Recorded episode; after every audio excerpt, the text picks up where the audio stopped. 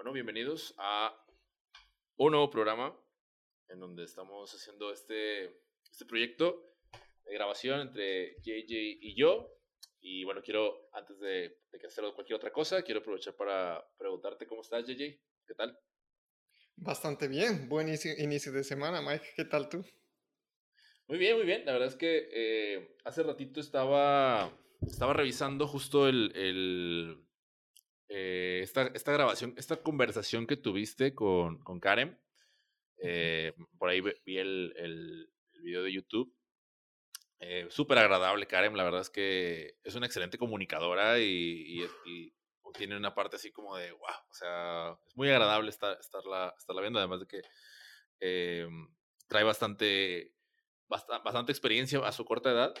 Y, me llamó la atención, ¿sabes? Que, que justo ahora que empezamos esto, yo he, estado como metiéndome más en, el tema de, de, aprender acerca del dinero, ¿no? O sea, como de la relación con el dinero, etcétera. Y, y algo que, que, que, quería preguntarte es, o sea, ¿cuál es, ¿cuál es la relación que tienes tú como individuo? Y esto fue una pregunta que tú de hecho le hiciste a ella, ¿no? Pero ¿cuál es la relación que tú, JJ, tienes como individuo con, con el dinero? Mm, de hecho, le pregunté eso porque es la pregunta que yo me estuve haciendo hace, hace tiempo. Y creo que ha sido o tengo varias fases de relacionamiento con el dinero. Esto fue bien interesante porque hace, cuando yo era niño y hasta no hace mucho logré confirmar algo. Eh, mi familia venía o viene programada con el belief system, con la creencia de que el dinero es un mal necesario. Mm. Y por, por décadas viví con esa creencia. Y no es que sea una creencia buena o mala, no, no creo. Simplemente es, un, es una aplicación en tu sistema operativo que está ejecutando tu sistema operativo de alguna manera, por así ponerlo, ¿no?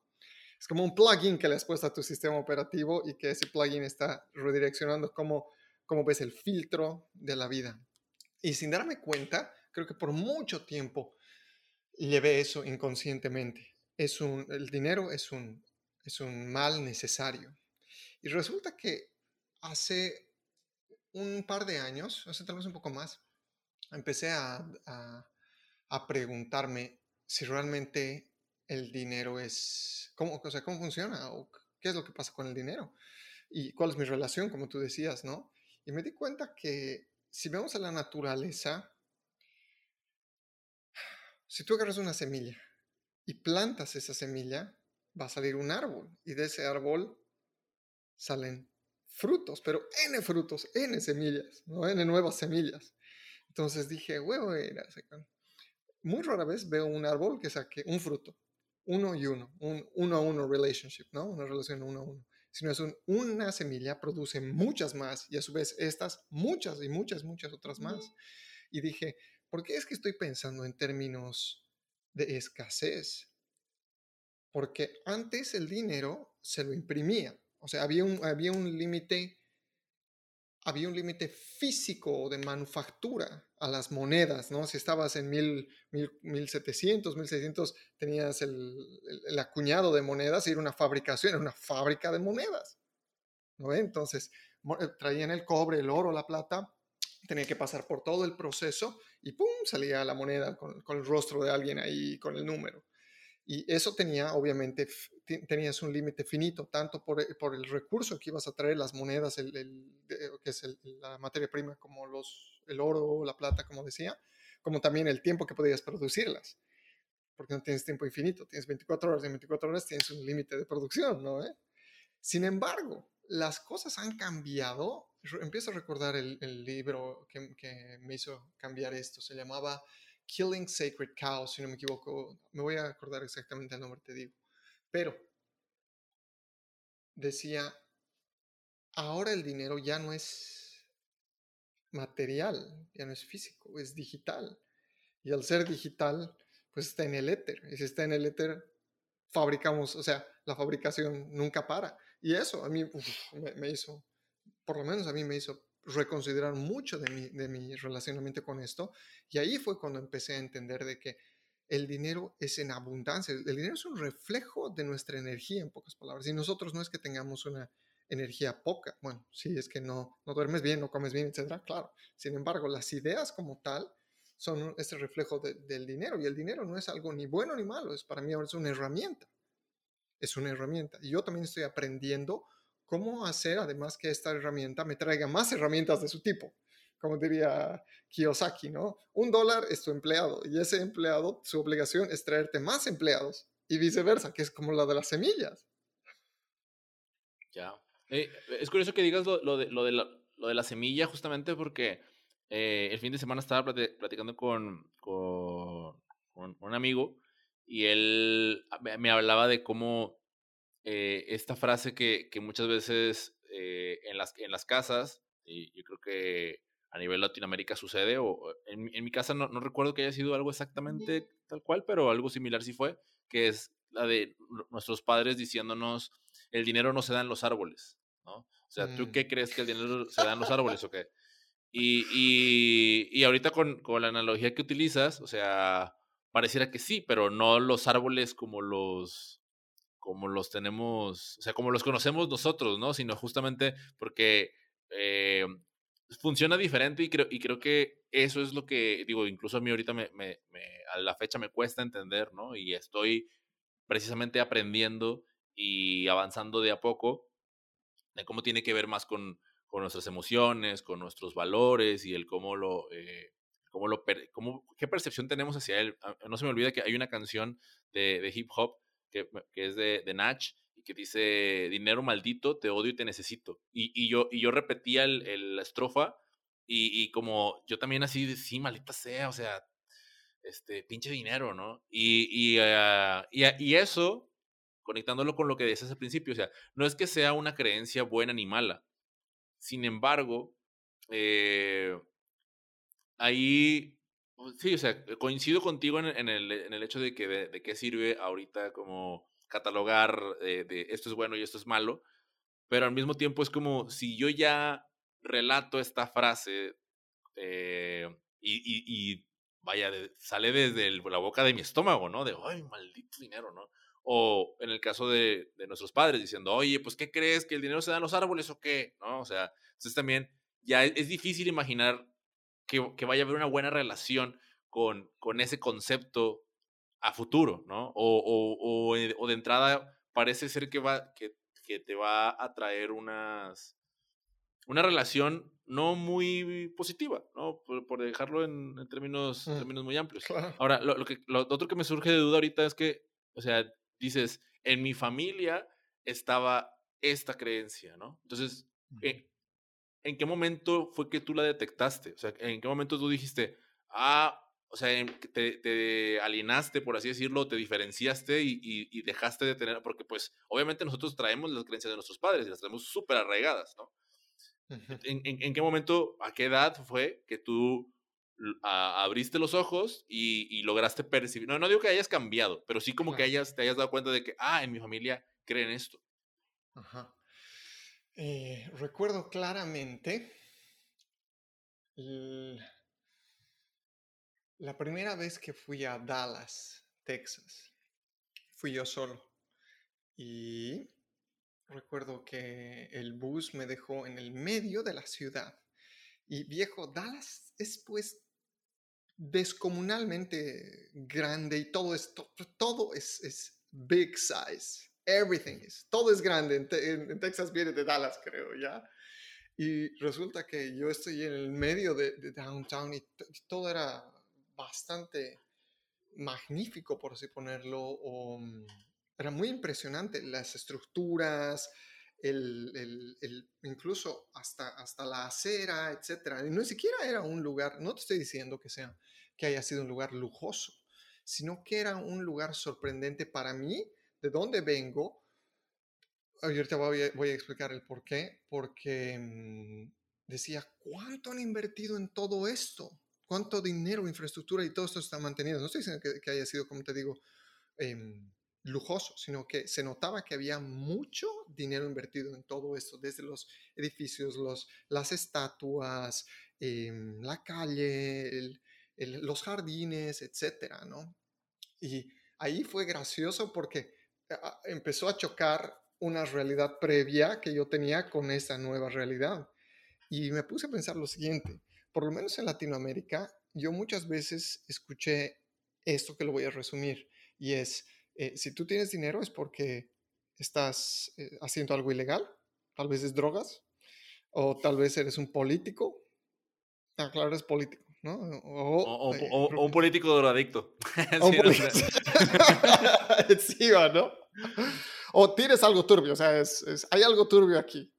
Entonces, algo turbio equals money, en pocas palabras, algo turbio igual dinero. Y es, es interesante porque, mira, yo en Bolivia tenía, al año yo hacía como 5 mil dólares. O sea, al año, ese era mi salario, 5 mil dólares al año.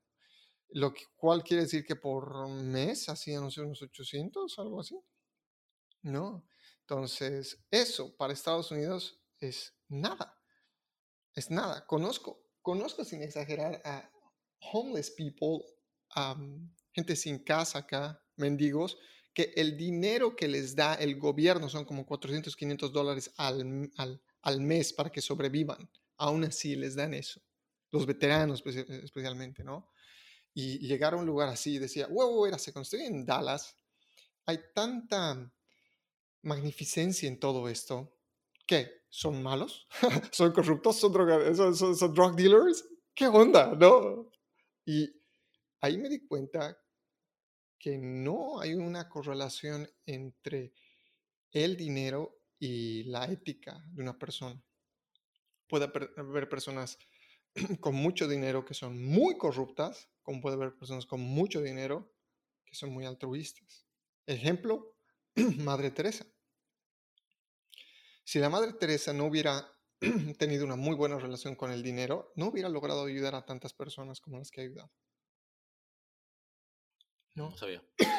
No tenía, no tenía, o no sabía que Madre Teresa era una persona que, de, no, conozco su historia, evidentemente, era una persona de, de, recursos.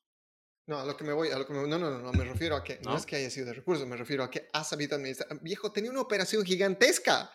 Okay, ya, Estaba dando cuentas millones de personas. Si tú no tienes una buena relación con el dinero contigo mismo o contigo misma, ¿cómo quieres impactar a tantos?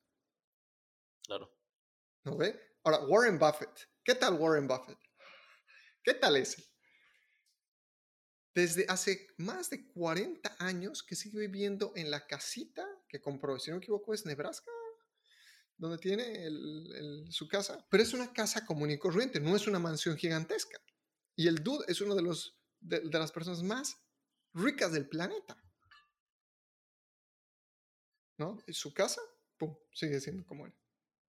Claro, y, ahí, fíjate que me gustaría, me gustaría como avanzar hacia la parte de, de los expertos eh, financieros, ¿no? Pero antes de, de, pasar para allá, me gustaría abordar ahí un, algo que, que, me llama la atención eh, de, de, lo de la casa de, Warren Buffett, ¿no?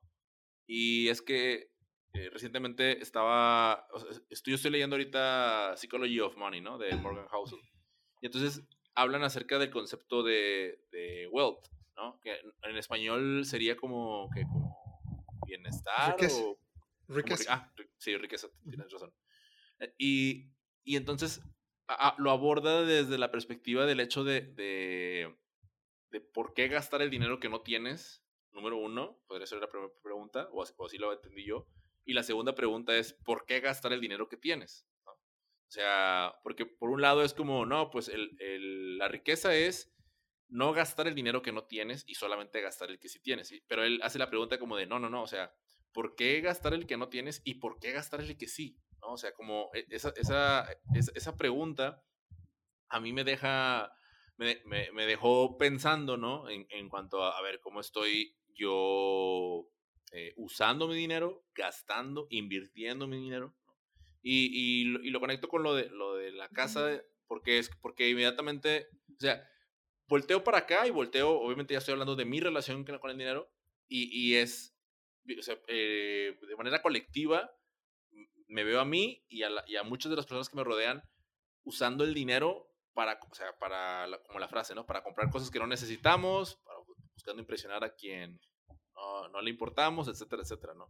Y ahí es en donde creo que hay una problemática, o sea, porque yo sí, yo lo veo como una problemática, una problemática interesante de, de dónde surge esa necesidad de, de, gastar lo que no tienes. No sé si, no sé si me explico. Y, y además de explicarme, eh, no sé si, si, si tú también este, pasaste o, o crees haber pasado por ese, por ese camino. Creo que tuve la fortuna de no gastar lo que no tenía, porque de donde vengo es bien fácil. Si tú metes la mano en el bolsillo y hay monedas, bien. Si no hay monedas, no comes. Listo. ¿No? Entonces no, no se tenía el lujo, era binario, era comes o no comes. Entonces no había la facilidad de crédito como hay en Estados Unidos.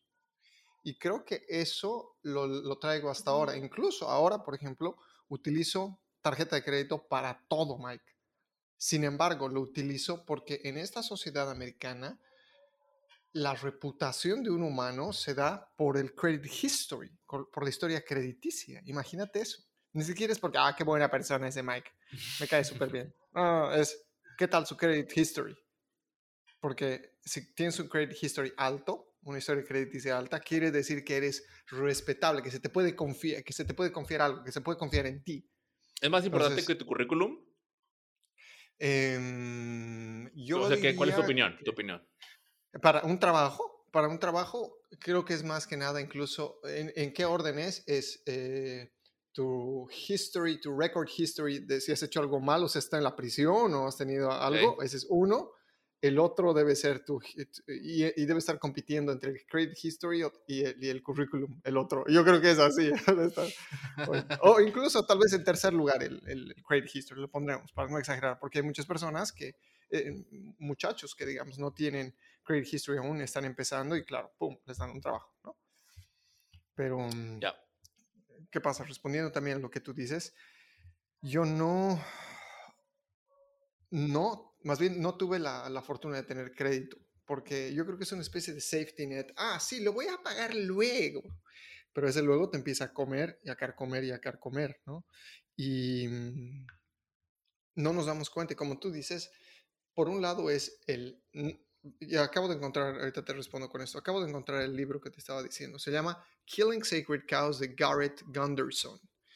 Se llama Overcoming the Financial Myths That Are Destroying Your Prosperity. Entonces, superando los fitos financieros que están destruyendo tu prosperidad. Y te decía, hay dos tipos. Lo, este lo, voy a poner, lo voy a poner en, las notas del episodio. Dale, gracias. Hay, te dice, hay dos tipos de, eh, de scarcity mindset, de mentalidad de escasez. Te dice, el que no tiene dinero y no quiere gastar, digamos, porque es, no, es, el, dinero no, no sale en los, no, no crece en los, los árboles, ¿no? Y es como que, no, no tengo esto. Y el otro es, es el que tiene dinero y es el hoarder. El hoarder es el que está acumulando, el acumulador. O sea, acumula, acumula y más, y, tiene más, pero no importa que acumular, y hay que acumular, y hay que acumular, ¿no? Ambos están viniendo desde una mentalidad de escasez. Y en mi caso, por ejemplo, em, yo creo que estaba más en el lado de hoarder, porque yo soy muy bueno ahorrando. Pero ahorrando, ahorrando, ahorrando para qué? y ahora ahí lo que tú dices me gusta mucho, que es gastar lo que no tienes, por un lado, sugiero no hacerlo porque entras en deudas, no solamente en deudas financieras, sino es una especie de, tu espíritu se empieza a comer porque sabes que le debes a alguien. Tu trasero está en la línea, en pocas palabras, ¿no? y por el otro lado, esto de acumulador, el acumulador de cosas, en, en este caso el acumulador de dinero, que no sabe invertir, está igualmente condenado a sufrir porque estamos viviendo bajo la misma escasez. ¿Qué pasa si pasa algo? No estoy diciendo que haya que gastarlo todo, pero me ha gustado lo que tú has dicho, es invertir. Y aquí podríamos salir, digamos, en tangente, no solamente invertir financieramente, sino el invertir yo creo que es una de las, de las habilidades clave actualmente, especialmente saber invertir. Y le pregunté esto a Karen, preguntar tiempo dinero y atención. Y mira, los conceptos de inversiones funcionan para estas tres, estos tres áreas o incluso más. Ya. Ya, ya. Oye, me, me, quedé pensando ahorita de, de, de, justo ahorita, bueno, hace ratito te estaba mencionando, ¿no? Que, que, me quería llevar la conversación hacia el tema de, de, los, de los expertos en finanzas y es que eh, en la conversación que tenías con Karen, le decías, hacer, le decías algo, casi casi al inicio, ¿no? Le, preguntabas de, los, de, ella como experta financiera, ¿no? Y entonces ella regresó así como de, ay, o sea, no me siento tan cómoda con el, con el, con el término de experto, digo que es algo que al final de cuentas nosotros vemos como ciertos referentes y, y, lo, oye, pues sabe demasiado, o sea, sabe tanto que los ubicamos como expertos y, a y es, son, es en los expertos en quienes confiamos posteriormente, ¿no? Eh, y, y, luego hay una, esto mismo, la frase que compartiste en el newsletter. De la, de, la de Mark Twain, que por aquí lo noté, que es, eh, las buenas decisiones provienen de la experiencia, la experiencia proviene de realizar malas decisiones. Entonces, eso, quiero, quiero como, como conectar esos dos puntos de, de, porque para mí el experto sale de, las, de la palabra experiencia, ¿no?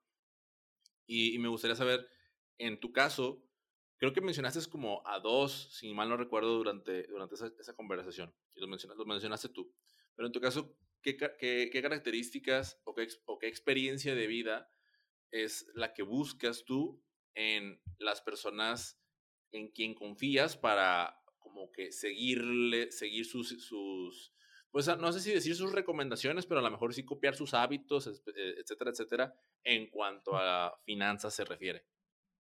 Hmm. Eh, claramente Karen. Karen, definitivamente. Si no lo hubiera invitado, Karen, le tengo muchísimo respeto a ella y aprendo mucho de ella. Luego, em, el que te, acaba de, eh, te acababa de decir, eh, Garrett Gunderson. Aparte de eso, Warren Buffett. Y estoy empezando a estudiarlo también a, eh, que se llama el, el, el, super amigo y pana de, de, Warren Buffett. Ahorita me voy a acordar el de los... Charlie Munger. Charlie Munger.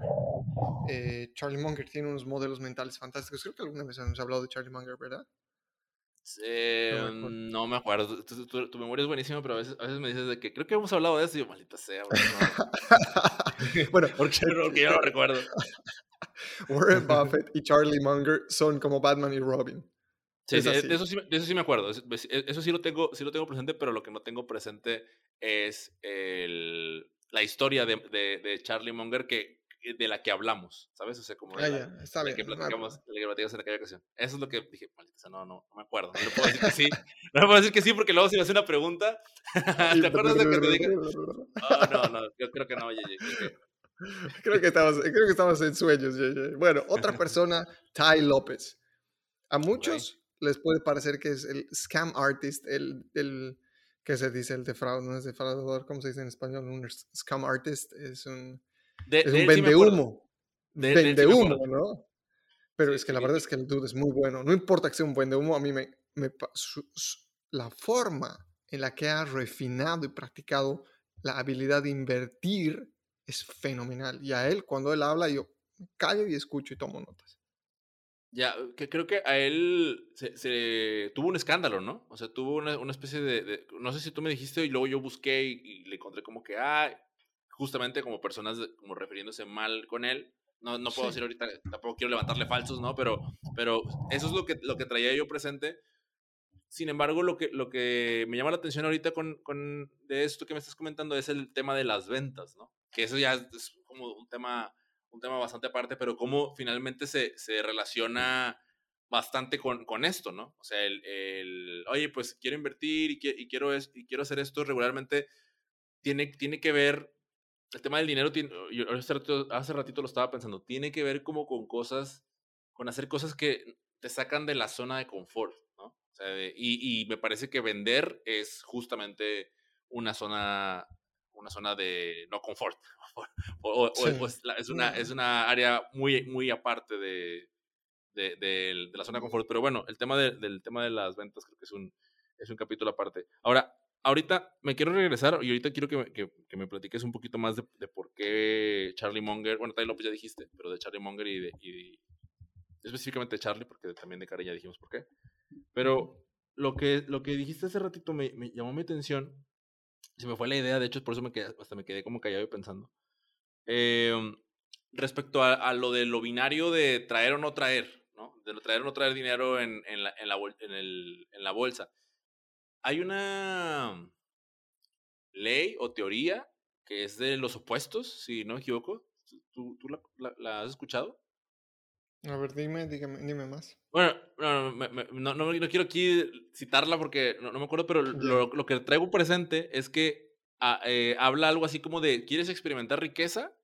Sí, bueno, pues primero, primero, primero tendrás que experimentar. O sea, no es como que ve y ah. vuélvete pobre, sino como que la terminas experimentando como, como lo contrario, ¿no?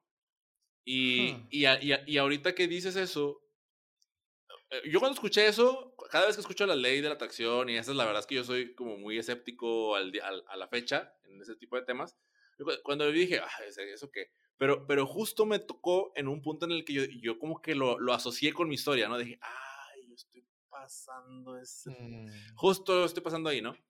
Y, y ahorita con lo que dijiste de, las monedas, dije, madres, o sea, ¿será que, que JJ igual? O sea, como que en tu caso era como de, bueno, pues no tengo, no esto, no lo otro. Y, en, y en, cuando empezaste, o sea, cuando empezaste a tomar acción, te volviste hasta el lado, contrario, ¿no? a, acumular, acumular, acumular. ¿Será, será eso? O sea, que estabas en, el extremo opuesto, porque yo, yo siento que en mi caso, como por mis privilegios y por la situación en la que yo, he vivido, como que no, o sea, no, nunca he experimentado lo opuesto, ¿sabes? Entonces, siempre como que confort, confort, ah, no me esfuerzo tanto más. Entonces, ahora cuando ya quiero, me, me, me, va orillando poco a poco la vida, el destino, lo que sea, al extremo contrario. Y es, es, es curioso, ¿no? O sea, porque porque uno, porque empiezo a creerlo, ¿no? Empiezo a creer, ah, esto puede ser que esté pasando, pero, pero la verdad es que precisamente lo comparto porque puede ser que, o sea, alguno de sus amigos que nos está escuchando puede estar en una misma situación. Pero tú, tú, ¿tú, qué, ¿tú qué piensas al respecto? ¿Qué, qué, crees de esto que te cuento? Mira, justo estoy agarrando en mi mano este libro, The Big Leap. The Big Leap. y este lo, voy, a, voy, a, voy a, tengo ya varios quotes que voy a colocar en, el, en, las siguientes ediciones. Y te habla sobre algo que mm, de estas dos, de, de estas dos, de estos dos opuestos que decías, vamos a tomar solamente uno, el de más arriba. Y esto le dice el upper limit problem. Y, le dice, te dice ¿En español sería? El límite del borde superior. Ok. El upper limit problem, ¿no ve? El límite, eh, sí, el límite superior en todo caso. Entonces, como tienes un techo, tienes un techo, entonces tú estás creciendo, creciendo, creciendo y llegas a un techo y paras y vuelves, digamos, estabas como que, mm. ¡yay! Vamos a tu, te chocas y bajas, ¿no? Y a veces bajas, pero hasta el otro lado, hasta el, hasta el opuesto, hasta el opuesto, ¿no? Entonces te dice, eh, tus creencias funcionan te dice este libro, tu sistema de creencias funciona como un termostato. Y ese termostato te regula, ¿no? Tienes aquí, le has dado a, no sé, 20 grados, 21 grados, ¿te gusta? Cool. Entonces, cuando la temperatura se pone muy baja, se pone a 17, 16, automáticamente clic y te vuelve a subir hasta 21. Cool. Hasta ahí estamos. ¿Y eso qué quiere decir? Digamos, en nuestra vida si nosotros empezamos a hacer cosas que no están con, nuestro estándar de vivir, o sea, eh, empezamos tal vez a, frecuentar a personas que nosotros no consideramos que, estamos al mismo nivel, no en términos despectivos, sino, sino que simplemente no conectamos y que consideramos que eso nos está haciendo mal, automáticamente algo nos va a cortar y nos va a colocar ahí de vuelta, ¿no? Ahora, ¿qué pasa? Este termostato también funciona de otra manera cuando estás en 21 grados, estás chilling, la estás pasando bien, empieza a subir 23, 24, 25, 26, ¡pum! Vas, va a saltar la alarma y vas a empezar a bajar, bajar, bajar de nuevo hasta 21. Entonces, ¿qué pasa? Imagínate esto, Mike, en términos financieros. Si tú crees que tú eres un alguien que vale, y pongo un número aleatorio, 100 dólares al mes. Solo valgo 100 dólares al mes cuando quieras cobrar 110, no, es que, es que, es que no, es que, y, ahí sale la desconfianza y ¡pum! Upper limit problem, ¿no? El límite, el problema de arriba. Y es fregado eso, ¿no? Porque tú sabes por lo menos cuál es, cuál es tu, tu, tu límite inferior, sabes que necesitas 50 dólares para sobrevivir, digamos, ¿no? Digamos, estoy dando solamente números aleatorios. Entonces, lo que estoy descubriendo es que este, este chocar contra el techo y bajar o chocar contra el piso y subir son parte del upper limit problem, de este límite del termostato, de este problema del termostato.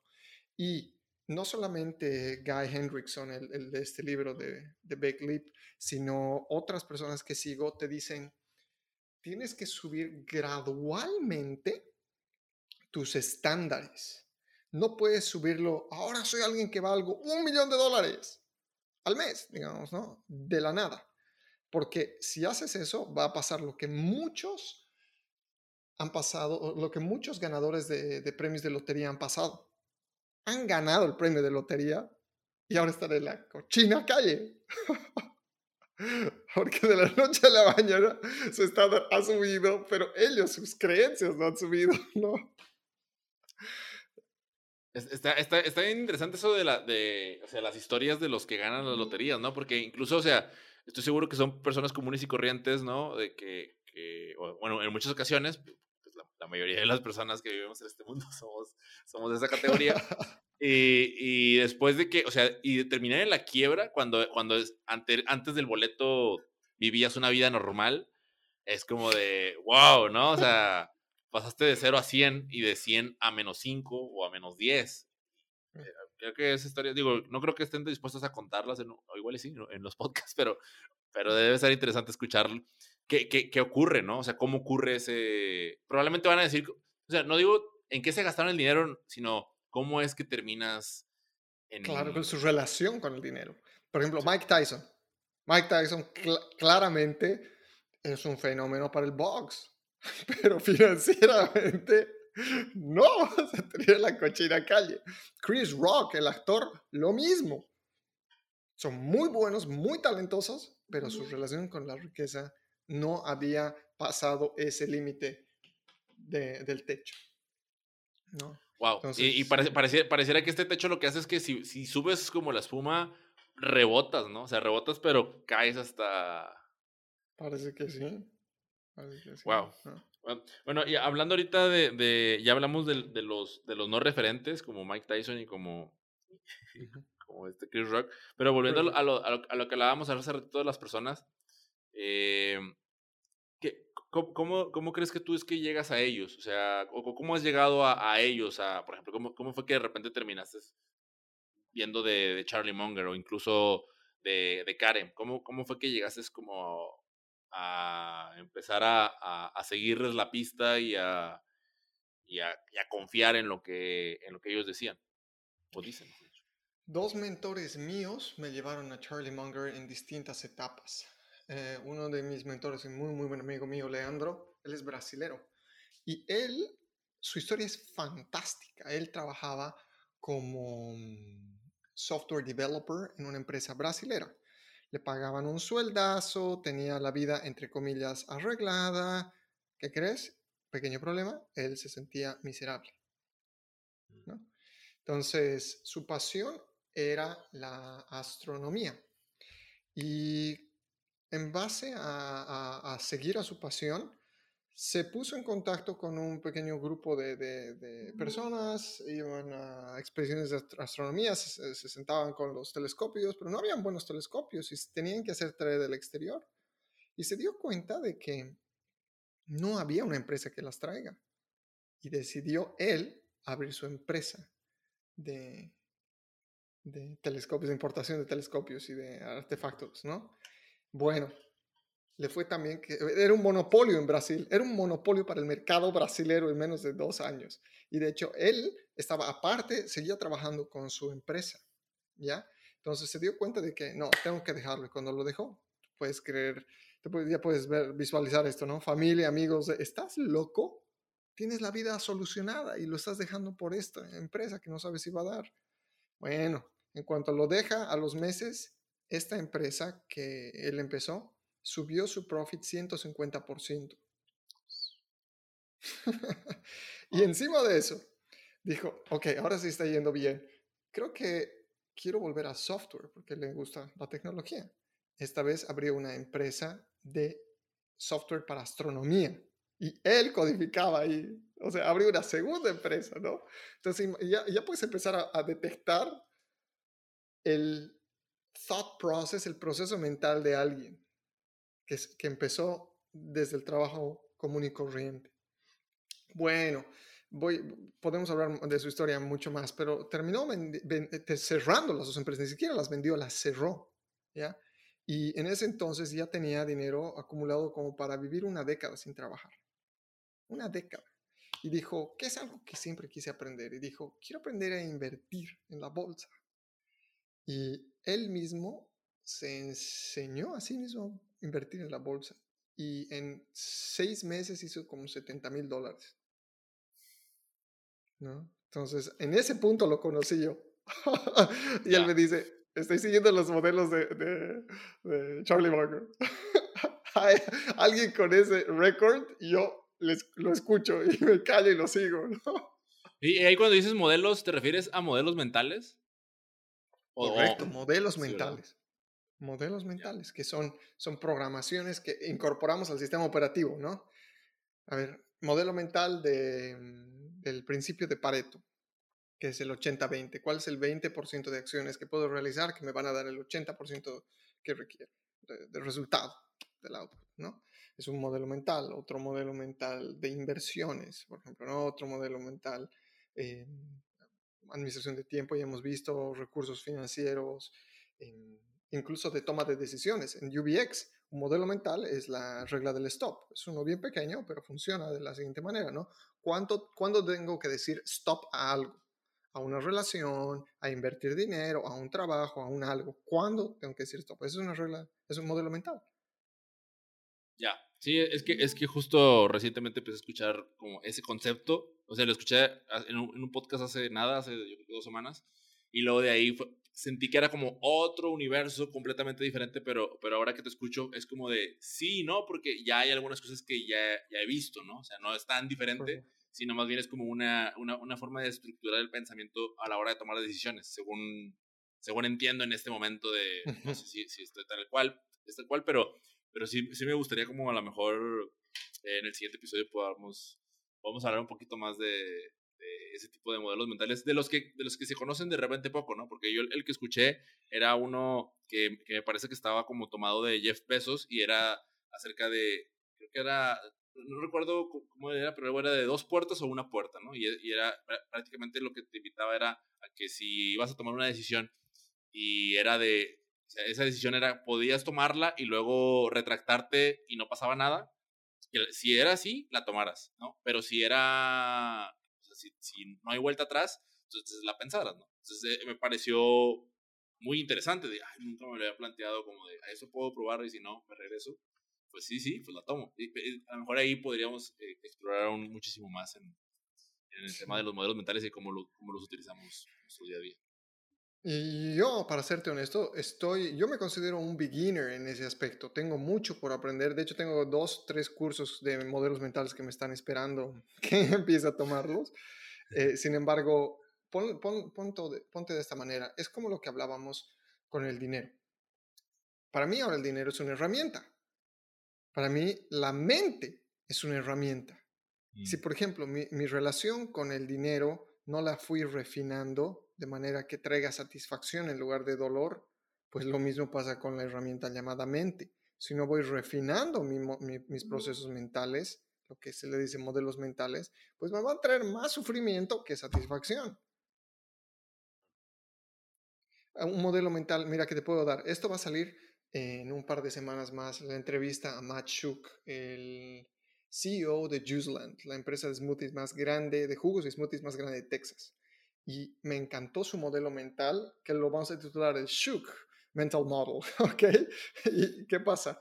Cuando algo sale mal, cuando algo sale mal, y hay muchas cosas para que salgan mal en su, en su vida como CEO de una empresa, lo primero que hace es decir, gracias porque esta es una oportunidad para mejorar algo. Lo primero, imagínate esa, esa sencilla pregunta que hace un reframe a algo que otra persona hubiera dicho, oh, ¿por qué? Por Dios. sí, sí, ¿no? sé, de hecho, de, hecho, por ejemplo, lo, tan, pronto lo dijiste y lo primero que pensé fue, hmm, no me encanta, ¿no? Pero luego ya, ya viéndolo a fondo es, imagínate cuánto cambiaría todo. O sea, con una simple frase, a lo mejor al principio ni siquiera la sientes, ¿no? Porque no, no es como de, ah, no, a lo mejor, no sé cómo te lo habrá contado él, pero, pero no me lo imagino así que JJ, o sea, cada vez que pasa algo malo, eh, agradezco, inclino la cabeza, sino más bien eh, es probable que al principio haya sido de, ah, y todavía pues cueste trabajo, pero el, agradecerlo y realmente como revalorarlo y, darle un nuevo significado te permite abrirte a un, a un rubro de posibilidades de, nueva, toma, nueva toma de decisiones a la que te cerrarías si solamente mm. maldices y te enojas y, que es otro modelo mental, es, es, es como tal, el, el, maldecir, el quejarse es otro modelo mental. Ahora, ¿ese modelo mental te está llevando a, tú, a donde quieres? ¿Sí o no? Si la respuesta es no, bótalo, cámbialo.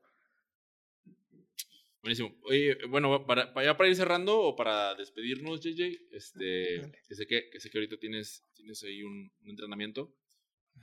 Igual invitarlos a suscribirse, o bueno, a darle los últimos call to action, ¿no? Porque creo que ahí faltó armarlos bien. Bueno, yo estoy ahorita como pensando de que no los armé bien. Pero, pero ahorita ahí nos, nos irán perdonando, ya lo, lo, prepararemos mejor estos call to action para el próximo episodio. Pero, a ver, primero, principio primero los tuyos y luego los míos. Eh, dale, ya tenemos un landing page para, ya tenemos un website para el newsletter. Entonces pueden registrar en mi newsletter en jjruescas.blog, B grande L O G, slash triunfar. Entonces, y ya ahí estamos, uh, estamos, estamos, le estamos dando mucho más amor al newsletter y de ahí es donde salen mucho del contenido que tenemos en estas entrevistas. Entonces, si quieren más contexto, pueden ver precisamente en los, en los newsletters pasados que tuvimos. Buenísimo, gracias por, más bien por compartir. Y bueno, yo también aprovecho para, para invitarlos al, al, newsletter, que es sindirección.mx slash newsletter. Ahí se pueden también suscribir para estar también al pendiente de los boletines. Ya, ya se suscribió JJ, así que de alguna manera que yo estoy suscrito el suyo. Así que invitarlos para que continúe la conversación. E igual, al igual que hizo en el episodio pasado que, que grabamos, no creo que vayamos a publicar, pero que JJ hacía una invitación a, a comentarnos, decirnos su retroalimentación, qué, qué, les parece, qué temas quieren poner sobre la mesa para que formen parte por acá y quién sabe, a lo mejor hasta traigamos invitados más adelante. Sí, verdad. Al, uh. al, podcast. Buenísimo. Eh, un, un, saludo para todos, un abrazo bien fuerte y nos vemos, nos escuchamos en el próximo episodio.